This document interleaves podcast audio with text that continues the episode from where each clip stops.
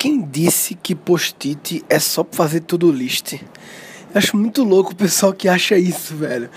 Mas eu descobri que na verdade não é muito louco, é porque na verdade é o normal, é eu que sou muito louco, eu acho, né?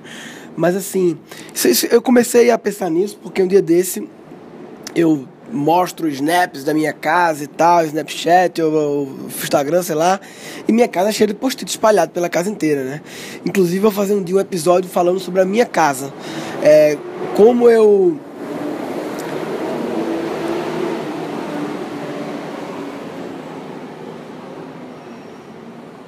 como eu desenhei a minha casa junto com o meu arquiteto para que ela fosse um ambiente criativo. É engraçado que assim, as pessoas. A, a gente vê a matéria, ah, que o Google. É, eu estou começando a falar já, né? Corta esse assunto. Eu vou, eu vou explicar por quê. Eu vou falar só essa parte do Google, vai. O que, por, ah, que o Google tem a casa com sinucas e com puffs e, e totó. Totó é pebolim, né? E não sei o que, é muito cool, é muito legal, não sei o que, lugar legal trabalhar. E cada vez mais as empresas estão fazendo isso e tem uma explicação científica para isso, não é só H. Esse vai ser o tema do outro episódio sobre isso, sobre ambientes criativos, mas tem uma explicação científica. E o que eu acho louco é que ninguém faz isso em casa. Porra! Se tem uma explicação científica que funciona nas empresas, por que não na sua casa? Por que não transformar a sua casa num ambiente que respire criatividade e que lhe dê, lhe dê, lhe, lhe dê mais oportunidades de ser criativo e lhe coloque no contexto, enfim, e que inicia o gatilho científico, eu não vou explicar agora, é do próximo episódio. Nesse episódio, eu estou falando sobre post-it. Minha casa tem muito post-it, e aí o que acontece? É... Alguém viu uma foto né, é, no, no Instagram e colocou assim: Porra, você tem muita. Isso tudo é tudo list, é? E eu fiquei pensando, claro que não é tudo list. Tipo, tinha tipo. Eu vou colocar no, no, no, no blog ou no, no, no, no, Facebook, no grupo Facebook desse podcast, que eu não sei se ele tem blog ou Facebook ainda, qual dos dois ele vai ter, ou se vai ter uma terceira coisa. Mas enfim, na rede social, uh, no ponto de encontro uh, não auditivo desse podcast, eu vou colocar umas fotos nas minhas paredes. São muitos e muitos e muitos posts assim. E eles formam uma coisa meio geométrica, tem todo um jeito que eu coloco, tá, não sei o quê. E que eu vou falar nesse episódio qual é meu jeito que eu coloco. É, e aí ela achou que era tudo post-it. E assim, existe realmente esse, essa associação de post-it com lugar para lembrar coisas, né? Sem dúvida, essa talvez seja a associação principal dos seres humanos quando pensam em post-it, da média global da população, da grande maioridade da média global da população. É, porque é aquela imagem do post-it ali no computador, né? No post-it. Inclusive, eu tava pensando hoje, nada a ver, mas tava pensando que o meu computador, no meu escritório aqui daqui de casa, é um, um Mac desktop, um iMac. E embaixo da tela, ele tem uma. Embaixo da tela tem uma partezinha do monitor, cinzinha, né? Que é bem grossa, assim, entendeu? Acho que é porque ali dentro já tem a, o HD, né? O Mac tem isso, o HD tá embutido ali dentro. Então é meio mais grosso assim e fica um tamanho exato para colar um post-it. É impressionante. É assim, é quase exato. Parece que foi feito para colocar ali. Acho que eu coloquei hoje. Eu vou colocar uma foto também, é, é, compartilhar aqui na, no negócio lá, seja qual for. É, como é que fica no Mac os post-its e tal. E eu uso para tudo list esse espaço. É para tudo list. Normalmente eu volto ali, as seis coisas ali principais que eu tenho que fazer, a quantidade que cabe ali eu boto ali e tal. É, mas o post-it não é só para isso. Na verdade, essa é a utilização hum, talvez menos incrível do post-it. É... Por que eu uso post-it? É, e aí vou ter que explicar uma parada que é a seguinte, sobre pensamento linear e pensamento não linear. Inclusive eu falei em algum episódio sobre isso, não foi? Falei pensamento linear e não linear. Parada é a seguinte, é... parada é...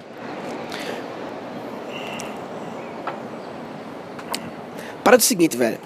É, eu, um dia desse, eu, eu, eu até comprei a máquina de escrever. eu comprei a máquina de escrever. Vou, ter, vou mostrar uma foto também. Máquina de escrever é aquelas velhas, eu comprei no Mercado Livre. Porque. Porque um dia eu comecei a pensar assim, caralho. É, grande parte das obras-primas da literatura mundial, né? E documentos científicos também e tal, enfim, grandes invenções que moldaram o mundo. É, for, grande parte delas foram feitas é, em máquinas de escrever foram concebidas em máquinas de escrever. É, teve um período aí da história aí, uns 100 anos, né? Que máquina de escrever foi o padrão, assim, da humanidade e tal. Sei lá, são mais de 100 anos, enfim.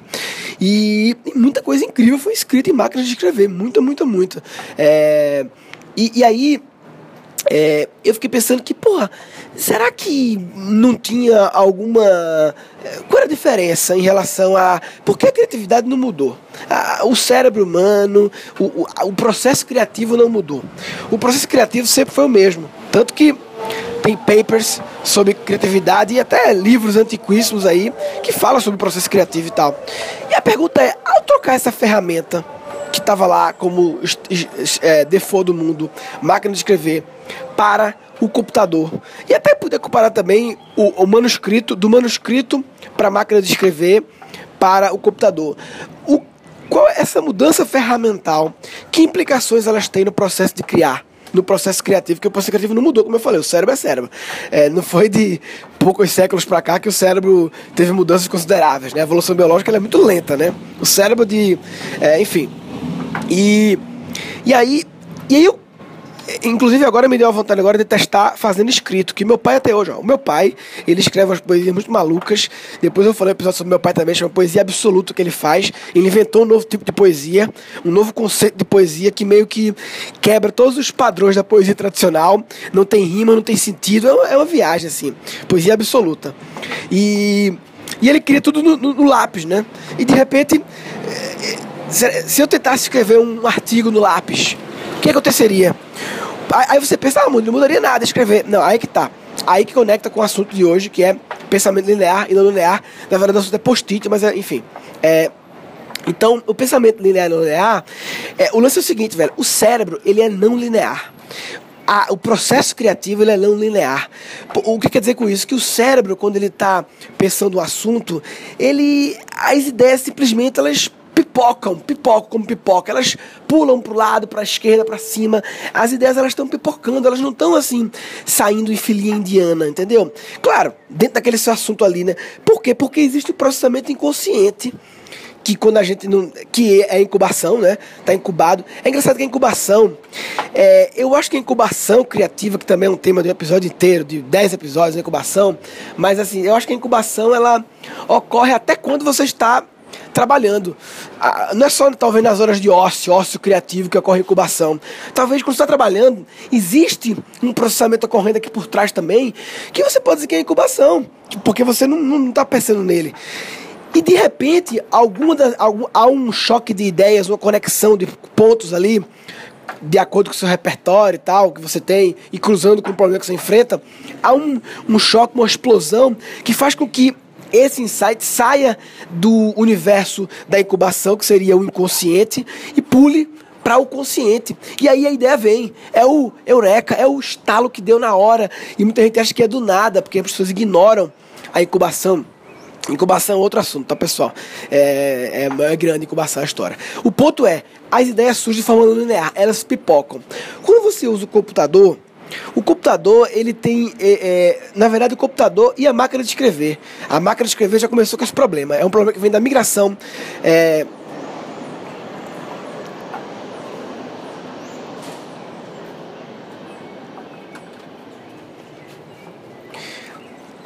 é um problema que veio da migração da mão para a máquina de escrever e daí em diante, né? Que é o seguinte, a máquina de escrever e o computador, eles são lineares. Você abre o Word ou vai digitar na máquina de escrever e você digita e acaba da enter e vai embaixo. Você não pode pular 10 linhas para baixo, entendeu? De uma hora para outra, rapidamente assim. O computador, Teoricamente você pode dar vários enters e voltar. Só que não é a mesma coisa, não é a mesma não linearidade que o papel. O papel é foda. O papel o quadro branco, ele não tem como ser mais não linear do que ele, porque você começa a escrever aqui, pipocou uma ideia, você escreve ali em cima, já em outro lugar, pipocou, escreve aqui, pipocou, escreve ali, e você vai pipocando, é outra história, entendeu? Não tem. Por isso que assim.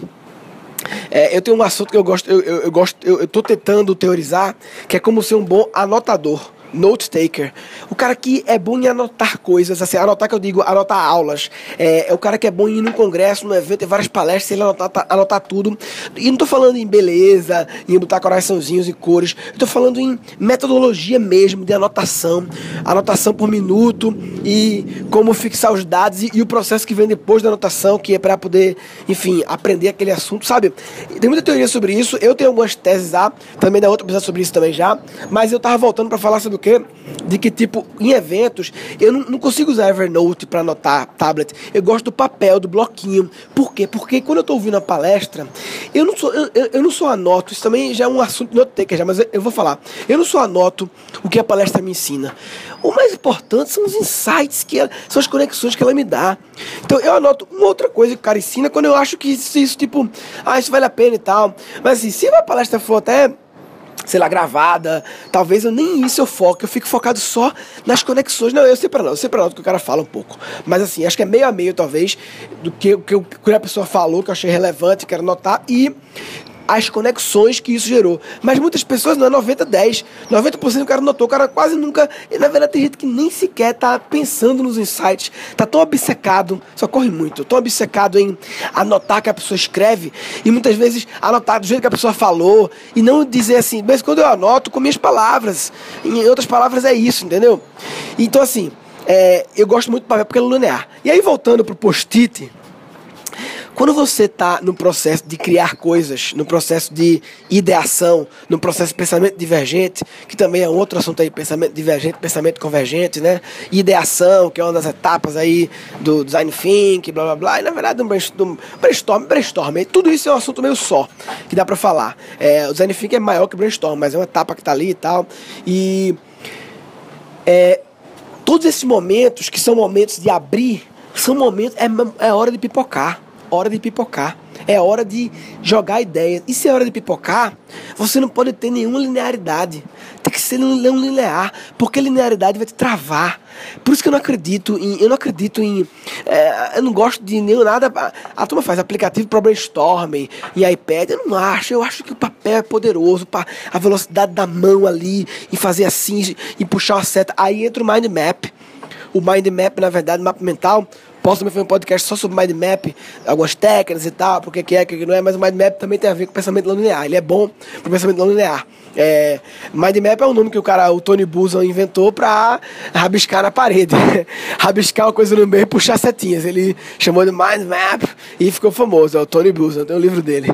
É, enfim, então, nesse momento de criação, a não linearidade é importante. E como você obtém não linearidade? Com papel, com quadro, com paredes. Por isso que a minha casa inteira, e aí já estou quase falando já a, a aula de ambientes criativos, tem muito a ver com isso, mas assim, tem outras coisas posso falar também. A minha casa inteira é feita para você poder ser não linear, para você poder divergir, para você poder idear toda hora. E, e, e, e, tipo, eu calculei, ah, mas a parede fica suja. Cara, eu calculei. Primeiro que daí que a parede fica suja, tá? Tipo, é um padrão que inventaram que paredes tem que ser limpas. É um padrão que inventaram no mundo. As paredes casa são todas riscadas, todas. E aí entra também naquele assunto, no assunto também que é um episódio sobre como o, o, é, o, o criativo é a criança que não, não virou adulto, né? É a história do pequeno príncipe, né? Então assim a gente quer na parede coisa de criança? Não, a gente quer na parede coisa de criativo. Que por sinal toda criança é criativa, mas fica velho, deixa de ser criança e deixa de ser criativo. Então, Bem, entrando no assunto já, mas tipo assim, eu brinco de Lego, eu risco parede, eu rabisco livro, eu gosto de me vestir feito um doido, eu gosto de fazer pegadinha nas pessoas, eu gosto de brincar de se esconder. Até hoje eu faço isso. A minha, o meu apartamento que eu vou, eu tô montando em Recife, porque eu vou ter, quero ter uma base em Recife, vai ter duas passagens secretas para poder brincar de esconde-esconde no apartamento. Uma, uma, passagem secreta de corpo todo e uma só que tem que abaixar para criança, para poder criar uma casa legal de brincar de esconde-esconde, entendeu? Porque quando era criança eu pensava muito nisso, né? Algumas casas de amigos meus e a minha eram mais legais que as outras para brincar de esconde-esconde. A casa de André, amigo meu, André Turton. É, a casa de André era muito boa brincar de esconde-esconde, assim. A disposição tem a ver com o tamanho da casa, a disposição dos móveis, dos lugares. Tem casa que o ping-pong, o, o, o, o, o esconde-esconde é uma bosta porque, tipo, não tem muito o que fazer, entendeu? É, tem uns encruzilhadas assim. Então, assim, a minha casa atual em São Paulo é muito boa pra brincar de, pra brincar de esconde-esconde. Tanto tava brincando de esconde-esconde aqui ontem com a filha de Vitor Sarro e a filha de Fábio Rabi, que tem. Uma tem dois anos, outra tem três anos. Eu fiquei brincando de esconde-esconde com elas aqui em casa. Esconde-esconde bem bobo, mas assim. Mas mesmo assim a casa é legal. Pra, a de três anos já, já usufrui muito dos, da, da, da, casa, entendeu? E isso é outra coisa também, como as pessoas não desenham casas para crianças, né? Tipo assim, é, o meu apartamento em Recife, eu, eu vou, eu e meu, meu arquiteto, a gente ajoelhou no chão do apartamento e ficou andando para poder ter a visão das crianças, para projetar a casa para crianças, que é o Walt, Walt Disney faz, fazia nos seus parques, sabia? O Walt Disney nos parques, ele andava nos parques de joelho para poder ter a visão que a criança tem. Porque é engraçado, muitas vezes, quarto de criança, é, sei lá, o quarto de criança e a, o, o, o, o, o papel de parede é de passarinho. Só que o passarinho está na metade da parede que só os adultos veem. E a porra da criança não vê a porra dos passarinhos. Eu acho muito louco isso. Os móveis não foram feitos para as crianças vivem no quarto delas em terra de gigantes. Essa é a verdade. A maioria das crianças vivem como se morassem num mundo de gigantes. E por que a gente não pode desenhar um quarto que cresça junto com a criança? Que a criança. É, é, os móveis, eles podem ser. Essa é a minha ideia. Os móveis ser reajustáveis. Alguns móveis, né? De modo. E, ou não. Ou, por exemplo, assim, tudo bem, uma cômoda é legal. Mas aí você diz pra criança que as duas primeiras gavetas são dela. Para ela sentir que ela tá naquele mundo dela ali, ela tem uma gaveta, entendeu? E sabe como é que é? É, é, é ter mais empatia pelas crianças que, e desenhar. E não só o quarto dela, mas porque a casa inteira não pode ser. Mas enfim. Aí voltando, minha casa é o risco, porque é a ideação. E os post-its, que é o diabo do tema desse episódio, é post-it, tá? Foco no post-it. Por que o post-it é legal nessa história? É bem, é papel, mas ele tem uma parada mais legal, que torna ele mais legal do que até as paredes e, e os quadros, porque eu tenho aqui um quadro de hidrocor para escrever, um quarto só para escrever no quadro de hidrocor, parede da sala, varanda, mas mesmo assim uso post-it. Por quê? Porque permite mover. Isso é genial no post-it. Então você começa a jogar ideias ali no post-it, você joga várias ideias ali e naturalmente você vai agrupando as ideias. E aí quando começam os meus desenhos, que as pessoas acham que é coisa genial, mas não é nada demais. Se eu pego e tô fazendo aqui um post-it do lado do outro, imagina, fecha os olhos, imagina na horizontal, uma linha, fosse uma linha uma linha aqui, horizontal, tá? Uma linha horizontal, um do lado do outro, direita, esquerda, é, direita, direita, direita, um post-it. E aí eu, vamos supor, vamos lá, eu tava pensando em como. Vou dar um exemplo do podcast. Eu tava pensando em criar um podcast. Vou fazer uma ideação aqui sobre como criar podcast. Aí eu comecei a pensar em criar uns quadros. Uns quadros. Uns quadros. Aí eu comecei a botar na minha parede lá, depois eu mostro nas fotos. Como seria um quadro? Vai ter um quadro, por exemplo, que eu quero falar sobre Singularity. Um quadro que seria todo, todo, todo o programa. Eu falaria um pouco sobre as histórias da Singularity University. Eu poderia entrevistar é, amigos meus que foram para Singularity. Se tivesse algum gringo que estivesse aqui. E quando eu falo da Singularity, não só na minha escola que eu, da NASA lá que eu estudei, mas falar do futuro, futurismo, é um quadro de futurismo, em outras palavras. Né? Então, eu coloquei esse post-it lá. Aí do lado direito eu coloquei outro quadro. Ah, vai ter um quadro é, é, sobre marketing digital, assunto que eu gosto de estudar pra caralho, entendeu? Gosto de falar, acho que é assunto todo mundo precisa saber um pouco de marketing digital. Marketing digital básico, assim, tal. Não é avançado, não. É, eu diria que é o, o beabá de marketing digital que todo ser humano tinha que saber, até o dono do pet, todo dono do pet shop tinha que saber, até o cara que tem o e-commerce, obviamente, muito mais. O cara, na verdade, o cara que tem e-commerce já não é público mais dessas minhas dicas, porque elas vão ser bem simples mesmo, assim, sites que, mas que 95% da população não sabe, não sabe. E é, então, segundo quadro vai ser esse. Aí terceiro quadro, quarto um lado do outro. Só que depois eu começo a querer pensar como vai ser alguns episódios desses quadros. O que, é que eu faço? Eu boto embaixo, caralho. Então, se tem uma post em cima, marca digital, e eu quero falar, eu quero falar porque o e-mail marketing voltou a ser importante no mundo atual em relação ao seu mix de marca digital. Esse é episódio. E-mail marketing. Aí eu pego esse post-it e boto embaixo do post-it de, de marca digital. E no fim, vira um desenho meio geométrico, meio maluco, porque as pessoas olham e acham que tem uma puta ciência. Mas é só isso. Aí muitas vezes, se surgir alguma coisa sobre esse quadro, sei lá, ah, quem eu convidaria para esse quadro. Aí, para não misturar, eu boto para cima. Então, tá e-mail marketing no meio, convidados e são post-its para cima e episódios, assuntos são post-its para baixo. Claro, nesse caso, convidado e. Não foi um bom exemplo. Convidado e assunto, eu não fiz isso, eu só fiz a parte de baixo, né? É, mas a parte de cima, no convidado, eu escrevi no próprio post-it do lado do tema, não faz mais sentido. Talvez seria assim: ah, é, possíveis patrocinadores para esse quadro de e-mail marketing. Aí eu botaria post-it para cima, talvez. Eu não cheguei a pensar nisso, mas podia ser uma. E aí no fundo, e, imagina, e aí eu ainda troco a cor. Aí é mais por questão estética, para ficar bonitinho. A, a linha na horizontal, eu faço ela toda em, no post-it roxo, por exemplo, a na horizontal. E quando eu vou botar as verticais, seja para cima para baixo, eu boto post-it amarelo. Então no fundo viram vão ter, vão ter quadros que eu vou ter duas ideias de, eu posso ter duas eu posso ter é, três ideias de episódio para baixo e cinco ideias de patrocinadores para cima. Outro quadro eu posso ter 25 ideias de episódios para baixo e um patrocinador para cima. E vira um negócio louco entendeu? Mas é só isso. E, e, e aí o que é legal poder trocar de lugar. Aí vem você monta isso aí e uma hora você quer dizer não que eu vou botar em ordem. Aí você tira o post-it e bota aqui. Não. Isso na verdade é isso. A arte de você cara isso, isso é muito louco. Tão importante na minha opinião, quanto é, ter ideias, é saber é, brincar com esse, organizar as ideias. É, aí é o episódio sobre divergência e convergência, né? Porque quando eu falo divergência e convergência, as pessoas falam divergência é a parte que abre a ideação, blá blá, blá e, e as pessoas acham que ok, é isso. Então, divergência é o segredo da vida. É a divergência. Não. Divergência e convergência são etapas e todas têm que ser cumpridas com excelência. É muito fácil ser divergente, ficar só abrindo, abrindo, abrindo e não ter a manha de pegar essas ideias e jogar nessa parede, dividir dessa forma e aí reclassificar, reagrupar. É meio que encontrar um, um framework, encontrar uma estrutura, encontrar uma, um critério, né? E a forma que você julga as ideias também, a forma que você combina elas, mistura entre elas, a forma que você. Enfim, tudo isso já é convergência, já é um processo de escolha, de julgamento, mas é importante pra caralho também. Muita gente fica só divergindo, divergindo, divergindo, entendeu? Convergir é, é, é, significa dar, é um passo a mais, entendeu? É, já entra na execução, porque na verdade o final da convergência é o momento em que você está começa a execução, né? Mas assim, o ato de convergir, você já está convergindo para execução. Se você nem converge para execução, você nem começa a executar. Pronto, é isso aí. Então tem gente que para na divergência, tem gente que acaba a convergência, acaba a divergência, acaba a convergência, mas trava na execução. E tem gente também que executa e trava em outras questões. Mas assim, é, primeiro, é, o gargalo entre travar na divergência e, e, e seguir adiante já é muito grande, muito ninguém perder já. É uma grande peneirada, porque acha que criatividade é só a divergência, é só. E a convergência, pessoal, é o outro lado do cérebro.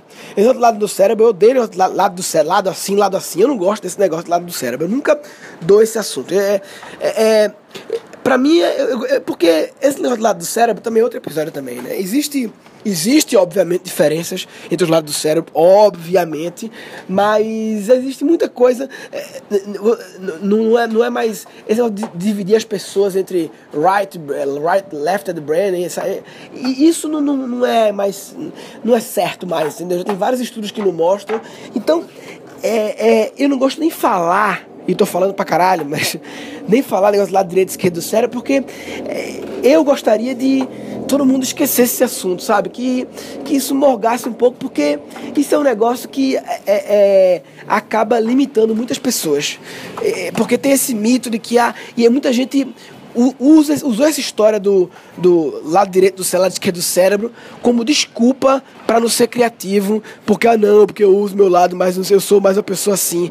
E, e você não pode definir as pessoas por elas são assim ou assado, entendeu? É, na verdade, é, em, não, não existe provas disso. Existem provas que tais coisas usam tais momentos usam essas áreas, tais momentos usam outras, mas que uma, uma precisa da outra. Uma precisa da outra e que todas podem ser desenvolvidas, todas podem ser trabalhadas.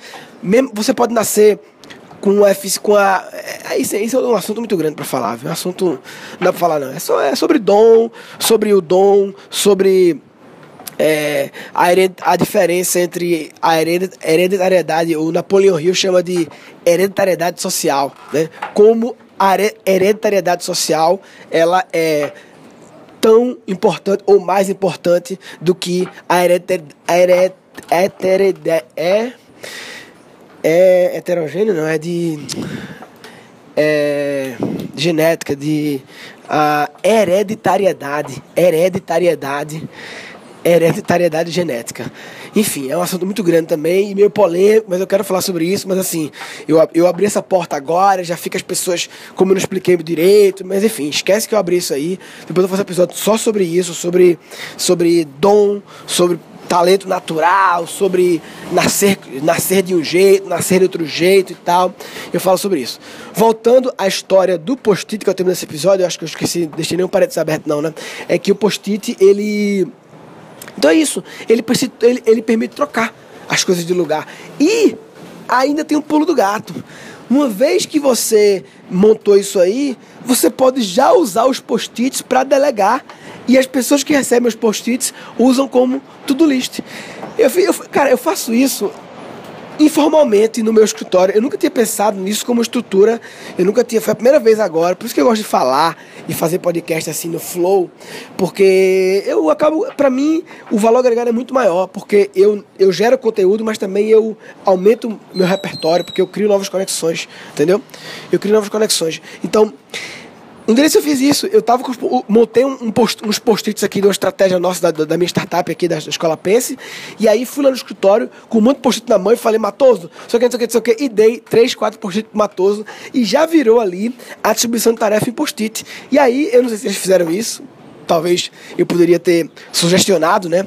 Inclusive, sugestionar é incrível. É um assunto também para podcast que é sugestionar. É você, é como a importância em relação a marketing, de você sugestionar as coisas, né? E também eu posso falar sobre a autossugestão, se autossugestionar que é um negócio foda também, que tem a ver com, com PNL. PNL também é um assunto que as pessoas acham que é a maior bobagem do mundo. É, é, PNL é um assunto que tem problema de branding. Ele, ele tem uma, uma imagem pejorativa, mas PNL é um assunto fantástico, PNL. O PNL é um assunto que todo mundo, eu acho, tem que é, saber um pouco de. entender um pouco de Cara, é programação neurolinguística. É PNL, é, junto com outras coisas, ju que estão cercando o PNL, como por exemplo hipnose.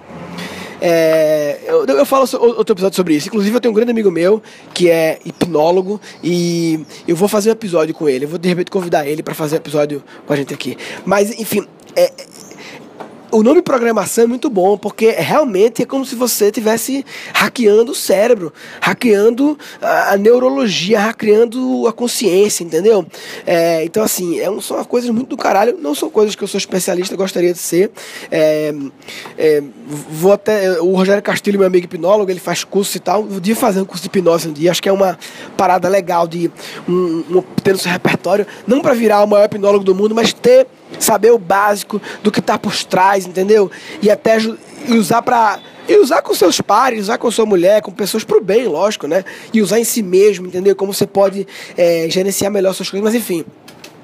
Voltando tudo para post-it, é, eu distribuí para os caras e eu podia ter sugestionado a eles a já pegar o próprio post-it e colocar na, no notebook. Eu acho que eles fizeram isso, sabia? Eu acho que eles fizeram isso. Agora, tá aí, tá aí um negócio. É, é, notebook, ele não foi feito para você botar post-it. Porque você pode colocar post-it no máximo ali do lado do mouse, mas não dá. Sabe o que devia ter?